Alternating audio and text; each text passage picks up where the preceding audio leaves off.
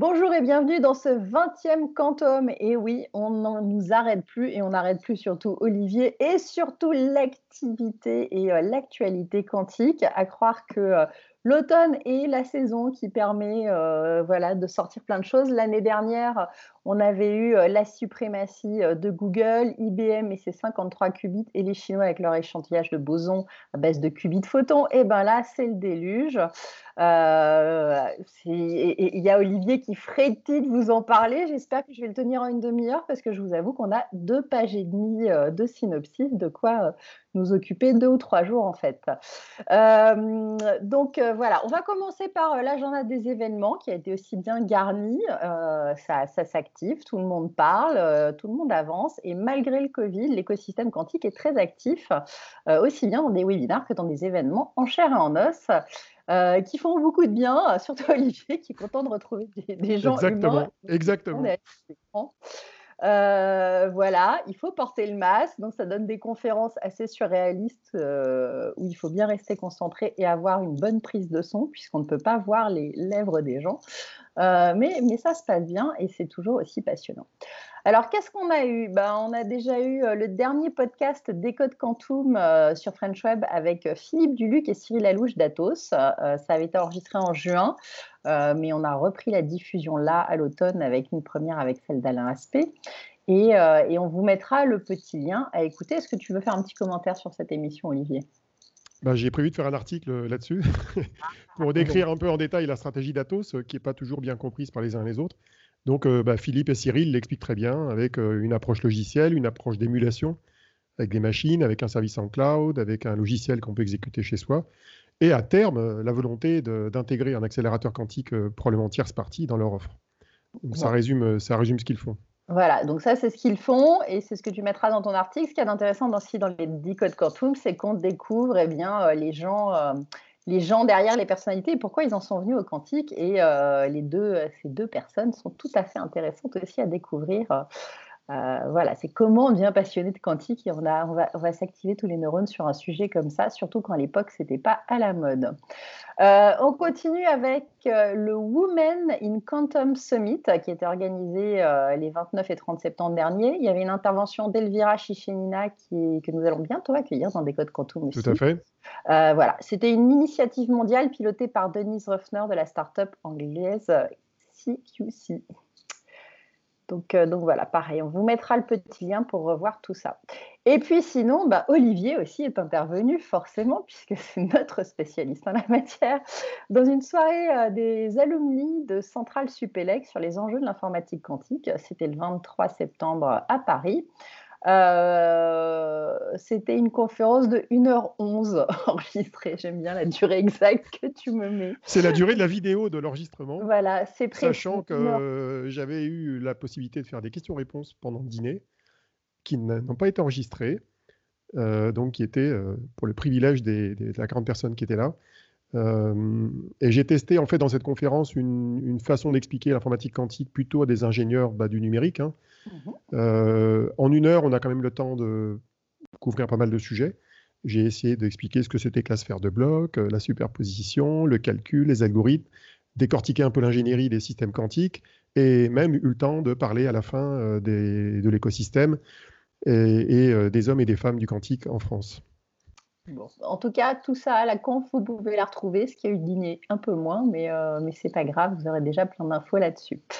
Et puis bah, maintenant qu'on a parlé de ce qui s'est passé, on va parler de ce qui vient. Et euh, il y a quand même de quoi faire. Il y a aussi quelques événements à venir. Il y a la relance du Lab Quantique avec la première session de cette saison qui sera le 13 octobre euh, sur les écosystèmes quantiques. Euh, c'est toujours intéressant puisque ça ressemble des intervenants internationaux. là, il y aura un intervenant de Berkeley, Irfan Siddiqui, et euh, alors, je vais essayer de Michel Curec, euh, qui est oui, tout à fait. un, X. C'est un euh, polytechnicien qui a fait, une, très belle étude de marché sur les brevets et à l'échelle mondiale hein, sur les technologies quantiques. Alors, c'est très très dur d'inventailler tous les brevets, mais il, a fait un, travail assez remarquable qui permet de savoir où on en est. Bon, c'est une bonne chose, c'est toujours bien de, connaître ces petits détails-là. Et puis, euh, il y a eu aussi la conférence, il y aura la conférence minalogique le 16 octobre à Grenoble, où euh, Olivier fera une keynote le matin sur l'ingénierie quantique avec euh, la fameuse Alexia Ofev. on vous conseille toujours aussi d'aller réécouter son interview sur le code quantum. La conférence dure toute la journée en physique à Grenoble, mais sera aussi en webinar. C'est une bonne mise en bouche sur le calcul quantique en couvrant à la fois les dimensions matérielles et logicielles. Vous aurez aussi des interventions de chercheurs et aussi d'entreprises telles que Atos, IBM, Total et des startups comme Qubit Pharma ou Absolute System. Euh, c'est destiné à qui en particulier cette, euh, toute cette conf hein? Ben, c'est plutôt destiné aux entreprises euh, à l'échelle nationale, puisque à l'origine c'était pour la région Rhône-Alpes, mais maintenant que c'est en webinar, c'est tout le monde. Donc les entreprises de toute taille, plutôt du monde des technologies ou de l'industrie, qui s'intéressent aux usages potentiels du calcul quantique dans leurs applications, qui essayent de faire de la veille technologique. Et puis, ça peut intéresser des étudiants, ça peut intéresser des ingénieurs euh, dans le numérique ou dans d'autres domaines. Je dirais que c'est destiné à un public large. Et contrairement aux conférences où on explique tout le quantique en une demi-heure ou une heure, là, on a une journée, ce qui permet de rentrer un peu plus dans le détail. Donc, c'est sympathique. En tout cas, voilà, on vous met aussi le lien. Et c'est pas fini, il y a encore d'autres choses. C'est dingue cet automne. Hein. Il y a du quantique partout. L'événement Quantum Computing in Paris-Saclay. Eh bien oui, parce que Paris-Saclay euh, n'est pas en reste sur le domaine. Euh, ça se passera à Versailles le 20 octobre avec l'écosystème euh, Paris-Saclay, justement, avec des interventions de, des startups Alice et Bob, Canfi, Qubit Pharma, Pascal, Zeri Claude, Cryo Concept et même Candela et aussi euh, IBM, Airbus, Cantonation. Bref, ça fait beaucoup de beau monde. Mais en peu de euh, temps, hein, je crois que ça dure 2-3 heures, donc euh, c'est très, dense. Ça, va, hein. ça va être péchu, mais bon, ça fait un beau casting. et sa boîte à Versailles, c'est pas bling bling, c'est pas au château de Versailles. je, je, crois que c'est à l'hôtel de ville ou on, va, public, on mettra le petit lien Eventbrite, mais en tout cas, voilà, c'est facile pour s'inscrire. Et puis, euh, et puis bah, dernier événement où vous pourrez participer aussi, c'est l'édition spéciale Quantique et IA des rencontres de l'intelligence économique de Paris-Saclay sur le site de Nano Innov de Palaiso. Ça va couvrir les enjeux géopolitiques de l'IA et des technologies quantiques. Ce sera le 30 octobre. Et à noter, bien évidemment, l'intervention de Pascal Senelard euh, sur ce que font les Chinois dans les technologies quantiques. Il y a des choses à raconter et elle a peut-être des petits secrets et des petites nouveautés. Pas forcément des secrets, mais elle est, bien au courant des efforts que déploient les Chinois, euh, euh, je dirais, qui relèvent de la force brute, hein, avec beaucoup, beaucoup d'investissements, beaucoup de moyens physiques. Tout ça pour la copier, en fait, en plus. Hein, et dans certains cas, pour copier des, effectivement des technologies qui viennent d'Europe et, de chez elle, entre autres. Voilà, ouais, sur les photos, on sait qu'ils travaillent dur. Et, euh, et, puis, il y aura aussi Alain euh, Juillet, Étienne Klein et euh, Alexei Grimbaum. Ces deux derniers sont du CEA. donc voilà, ça fait un super line-up d'intervenants sur ce sujet de, la, de géopolitique. C'est la première fois. Hein. C'est la première fois que je vois une conférence organisée sur cette thématique. Alors, il faut savoir qu'elle couvre à la fois l'IA et le quantique. Hein. Mais elle couvre les aspects géopolitiques de l'IA et du quantique. Et c'est intéressant d'aborder ces deux sujets sous cet angle-là. Bah, on, sait qu'il y a un vrai enjeu mondial et, euh, souverain pour le pays qui, va sortir quand même la première machine. Donc, euh, et, de tout ce qui se fait aussi autour de l'IA actuellement, même. Euh, Les machines, il y en a déjà. Hein. oui, oui, oui. Non, mais dès qu'ils tournent, tu vois, et qui vont changer la donne. Donc, oui, voilà. Ah, on va en parler tout à l'heure. Exactement. Et puis, bon, alors, toi, le dernier, c'est ta, ta, petite euh, cerise sur le gâteau. C'est l'annonce du plan quantique par le président de la République euh, qui euh, interviendra de manière impromptue, on espère, dans pas trop longtemps, mais ça commence à traîner. Hein, ça fait quand même des mois. Mais bon, il y a eu le Covid, Olivier, il faut être patient, il y a des choses. Après, c'est vrai qu'on est quand même un peu à la bourre par rapport aux, autres pays. Hein. Même Trump, il a déjà signé plein de, plein de chèques là-dessus. Il est temps qu'on s'y mette. En fait, euh, euh, euh, contrairement à ce qu'on pourrait croire, la lenteur, elle n'est pas que politique. effectivement, le plan n'est toujours pas annoncé officiellement. Des, des petits dessous de l'histoire. Il y, a certainement une lenteur politique liée au fait que le président de la République a un agenda bien rempli, ce qui fait que ce n'est pas évident de, de l'avoir. Mais il y a des lenteurs aussi du côté de l'administration dans différents endroits que je ne citerai pas, qui font que l'exécution du plan prend du retard aussi. Donc les deux vont de pair en fait on, croit souvent qu'il n'y a que le politique dans le secteur public, mais il y a le politique et l'administration. Et c'est une des raisons qui fait que l'administration est relativement lente, c'est qu'elle est débordée par euh, tous les éléments du plan de relance il y a énormément d'actions à lancer dans tout un tas de domaines euh, vis-à-vis de tout un tas d'entreprises et de secteurs d'activité, ce qui fait que bah, un secteur précis comme le quantique est noyé dans la masse de tout un tas de priorités et ça ralentit le process. Bon, Espérons qu'ils arriveront à trouver une voie rapide euh, à un moment et à sortir du bouchon. Exactement. Alors, euh, eh ben, on va partir sur l'actualité à commenter parce que ce n'était que la première partie de l'émission et euh, nous avons mis 10 minutes à vous parler juste des événements. C'est pas, c'est pour vous dire combien ça s'est chargé en ce moment. et la news numéro 1, c'est D-Wave qui a annoncé le 29 septembre la mise en production dans le cloud de leur nouveau calculateur quantique à recuit quantique de 5000 qubits. Ils ont encore doublé hein? C'est ça, Olivier? Bah, ils étaient à 2048 hein, jusqu'à présent. c'est une annonce qui est importante, mais qui était attendue. Ça fait déjà un an que, à peu près que D-Wave avait annoncé cette nouvelle génération de, de calcul quantique adiabatique. Mm. Donc, euh, ils avaient annoncé qu'ils feraient 5000 qubits et quelques. Euh, la technologie, en fait, s'appelait Pegasus et l'ordinateur qu'ils ont lancé s'appelle Advantage. Il faut, suivre un peu la terminologie. Et en fait, ce qu'ils ont annoncé correspond exactement aux spécifications techniques euh, qui étaient, qui étaient déjà connues depuis un an et que j'ai eu l'occasion de décortiquer dans, dans mon bouquin sorti il y a quelques semaines. Et euh, ils, ont, ils ont associé ça à l'annonce d'évolution de leurs outils de développement, euh, qu'ils ont essayé d'optimiser aussi, et de quelques études de cas euh, pas inintéressantes. Le, propos d'E-Wave, c'est de dire qu'avec leurs 5000 qubits, maintenant, ils atteignent une échelle de, de puissance qui permet d'utiliser leur machine pour des applications industrielles. Oui, il y, a des vrais cas d'usage qui sont intéressants. Voilà, il y a des cas d'usage qui commencent à apparaître, alors surtout des cas d'optimisation. Mmh. Euh, des cas d'optimisation diverses euh, pour le retail, euh, pour le monde automobile, pour différents cas d'usage. Et bah, d'une manière générale, D-Wave m'a toujours intrigué parce que D-Wave, ça fait des années qu'ils existent. La, boîte était en 99. La première machine date de 2012-2013 à peu près. Là, on en est à la cinquième ou sixième génération de machines. Et c'est un, type de calcul quantique qui est considéré comme un peu le, mouton noir du, quantique. Hein. Euh, les, puristes, les physiciens, les, algorithmiciens ne jurent que par le calcul dit à porte universelle. Et le calcul sur des systèmes dits adiabatiques utilise une méthode différente de programmation. Ce n'est pas le même modèle.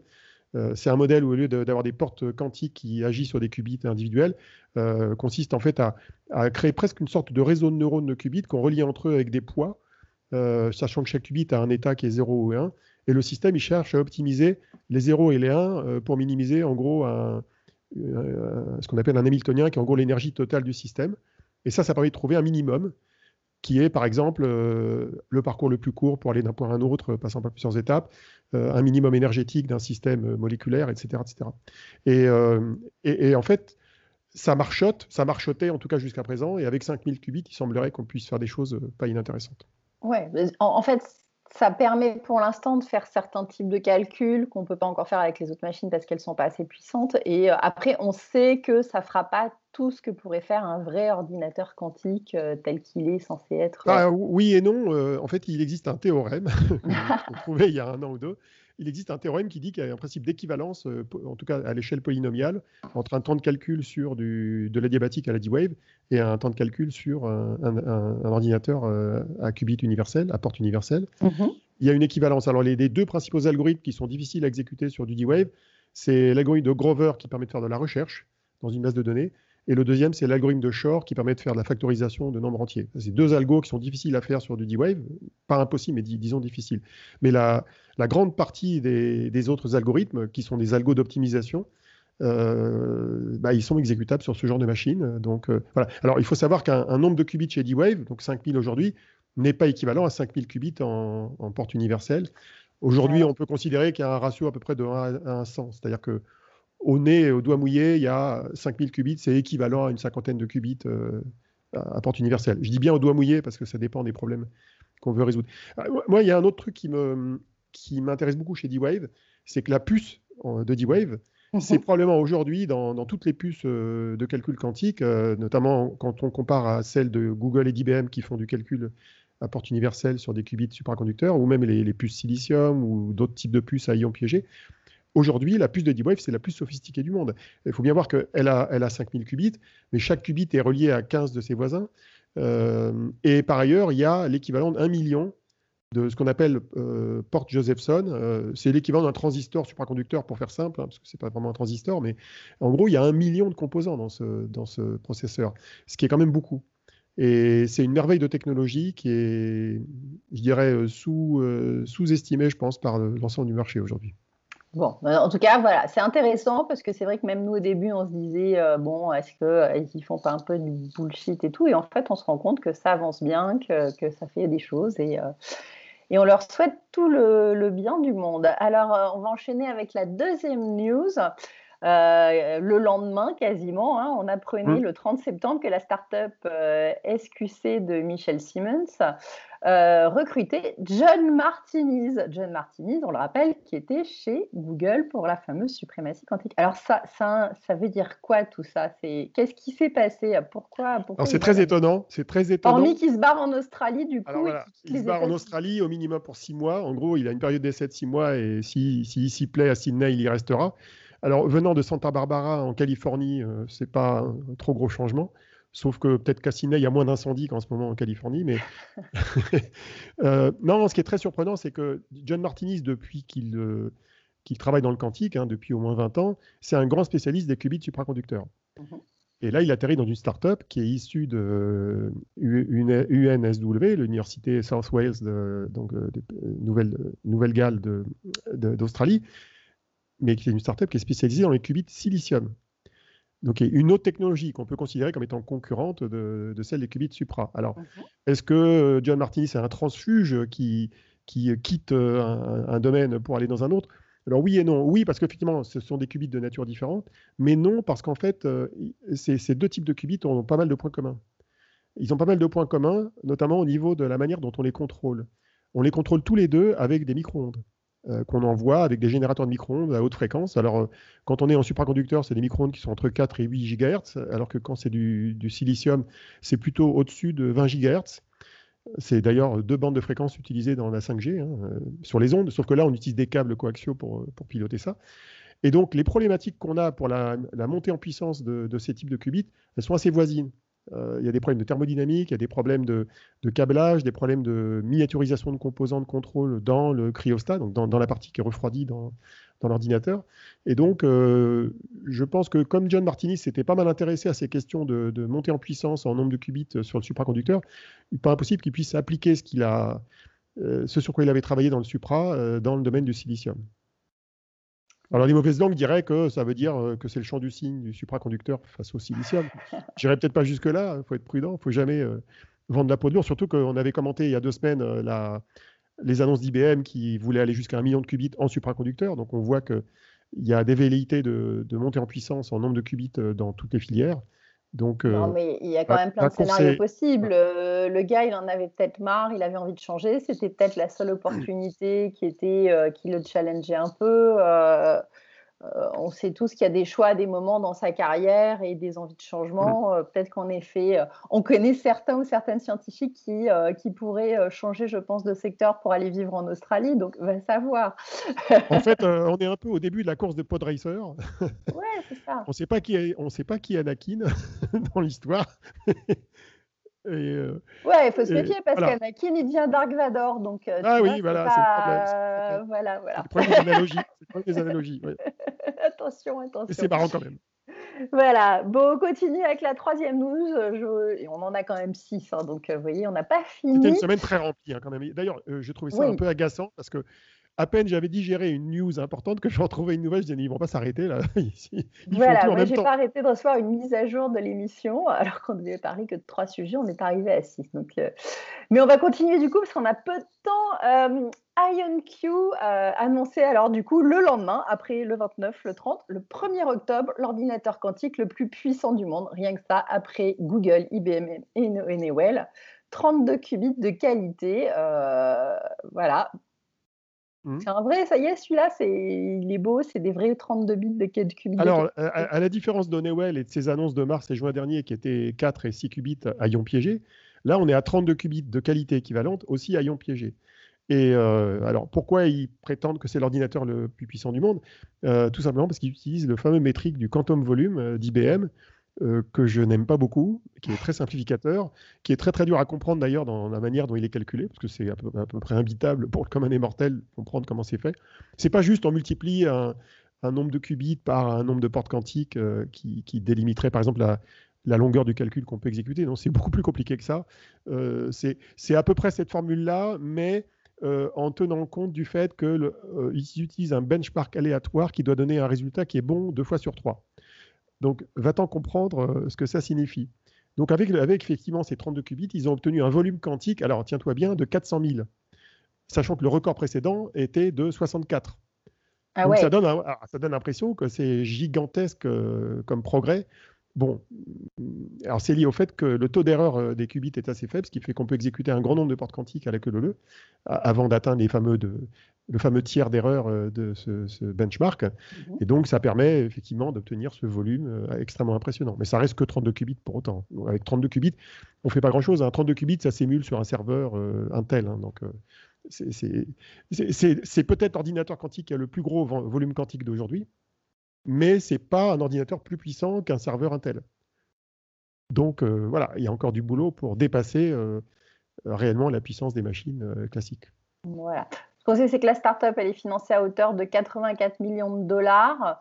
Euh, mais donc, attention à cette prouesse parce qu'elle n'est pas documentée en détail. C'est peut-être à prendre quand même. Bah, comme d'habitude, les, les, acteurs du privé, quand ils font des annonces tonitruantes euh, dans les médias, ils commencent d'abord par faire un communiqué de presse et souvent, il faut attendre un peu pour euh, récupérer une publication scientifique avec un benchmark, avec des chiffres, avec des configurations détaillées.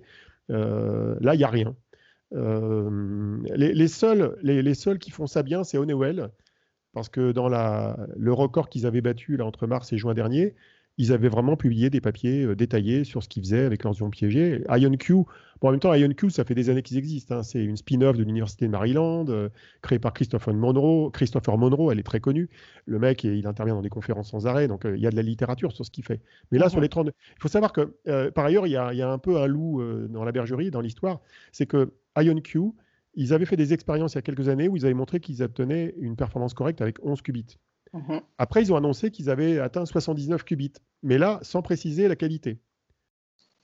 C'est comme une histoire de Google qui avait annoncé 72 puis est redescendu à 53. Donc en fait, ils ont fait 11, 79, je me demande s'ils n'ont pas monté à 120 et quelques, 129 à un moment donné, et puis là, ils redescendent à 32 pour avoir la qualité. Ça veut dire quoi? Ça veut dire que dans les ions piégés, comme d'ailleurs dans la plupart des technologies, quand on augmente le nombre de qubits un peu trop rapidement et qu'on ne contrôle pas physiquement la manière dont ça fonctionne, eh bien, on, augmente euh, le taux d'erreur des qubits et ils, deviennent, ils deviennent inutilisables. Donc, obligé de revenir un peu en arrière, redescendre à 32 avant d'améliorer la qualité.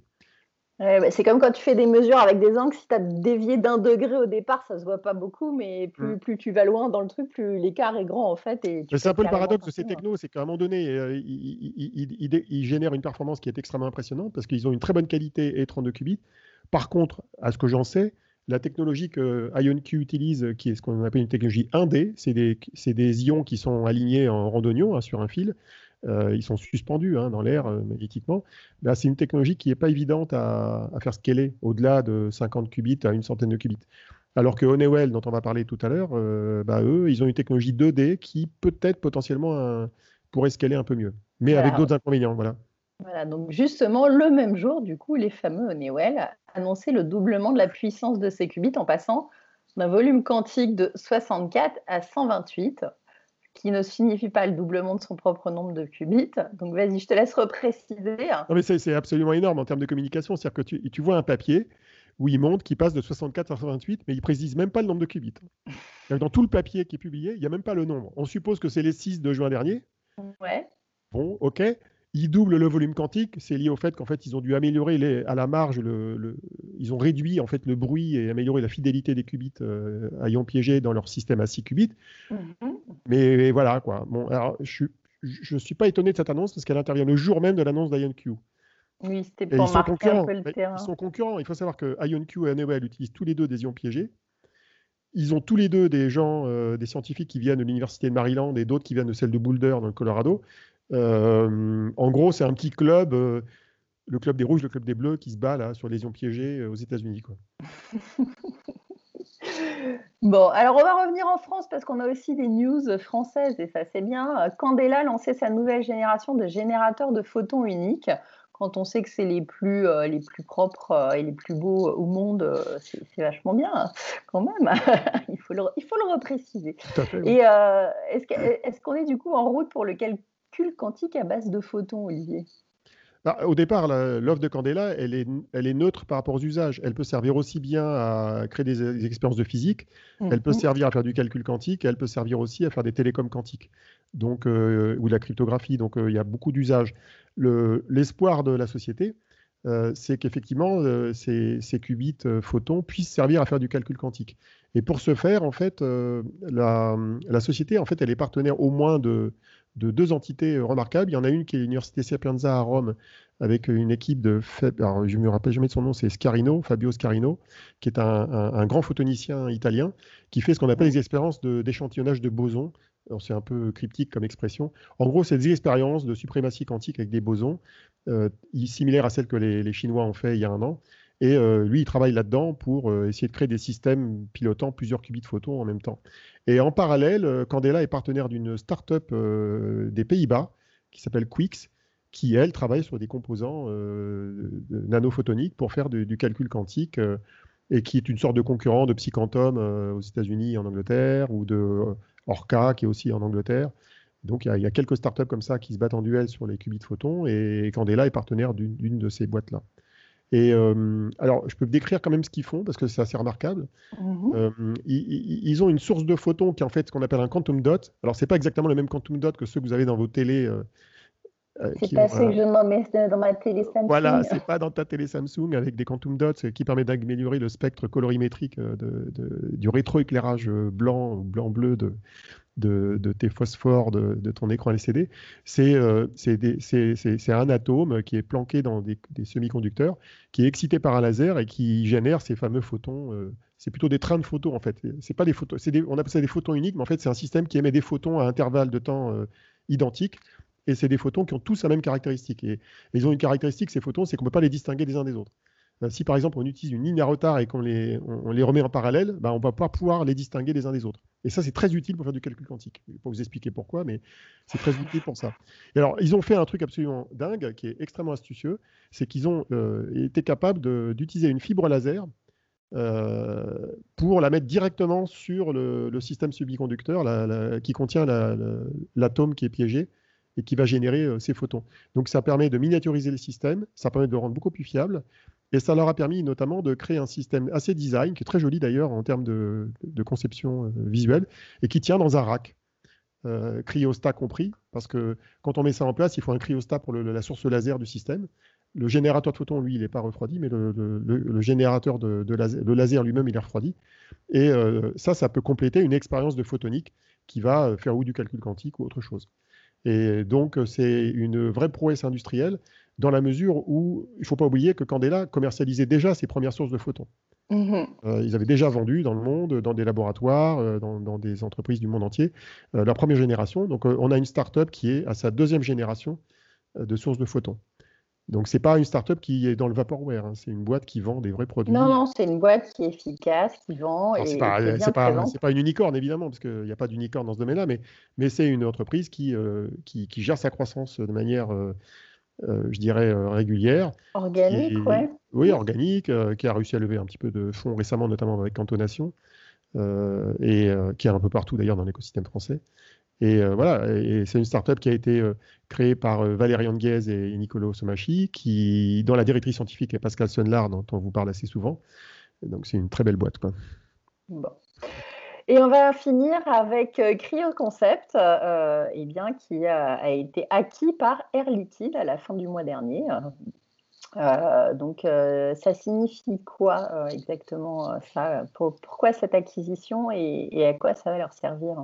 Alors, pour mémoire, Cryo Concept, c'est une société assez ancienne qui a été créée à l'origine par des, des, gens qui avaient travaillé avec le CEA mais il y a très longtemps, et qui est devenu autonome hein, depuis, et qui crée des, cryostats. Donc un cryostat, ce sont des systèmes qui servent à refroidir des installations physiques, notamment pour faire du calcul quantique.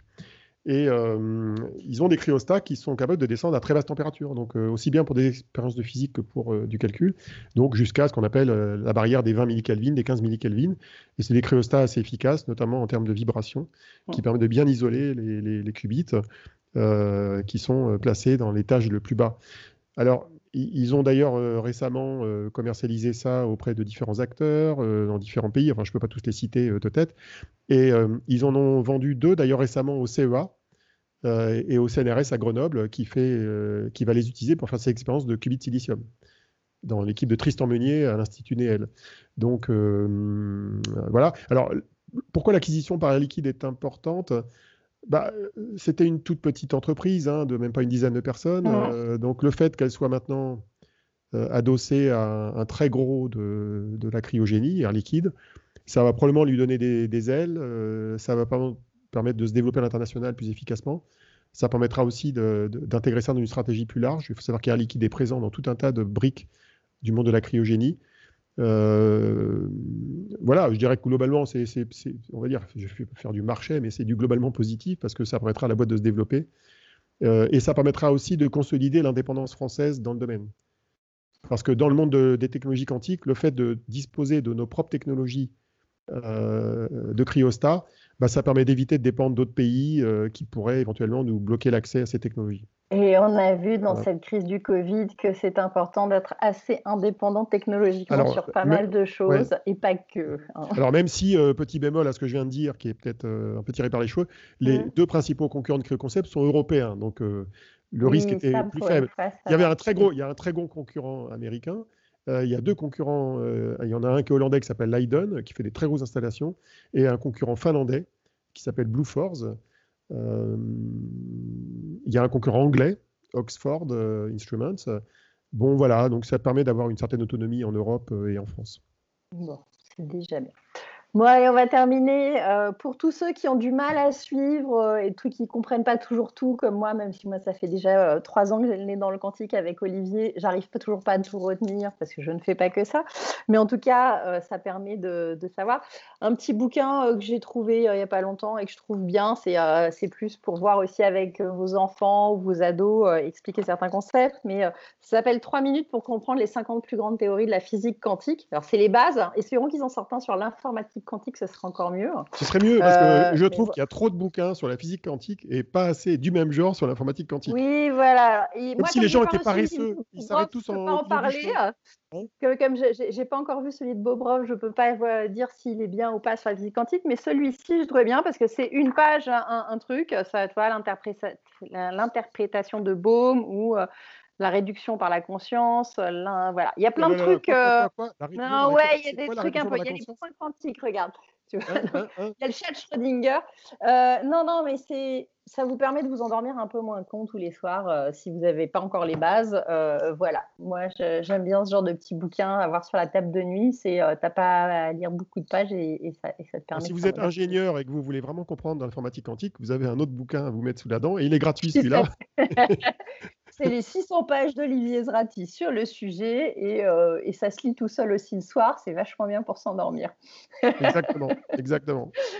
Bon, bah, écoute, Olivier, merci. On a réussi à faire cette émission en moins de 35 minutes, malgré tous les sujets, ce qui est, ce qui est bien. Euh, on se retrouve très vite, parce que si ça continue à affluer comme ça, euh, et ben, je sens qu'Olivier va me pourrir tous mes week-ends pour enregistrer un podcast. Donc, euh, voilà, à très vite. Portez-vous bien et faites attention, masquez-vous bien. Ciao. Salut. À la prochaine.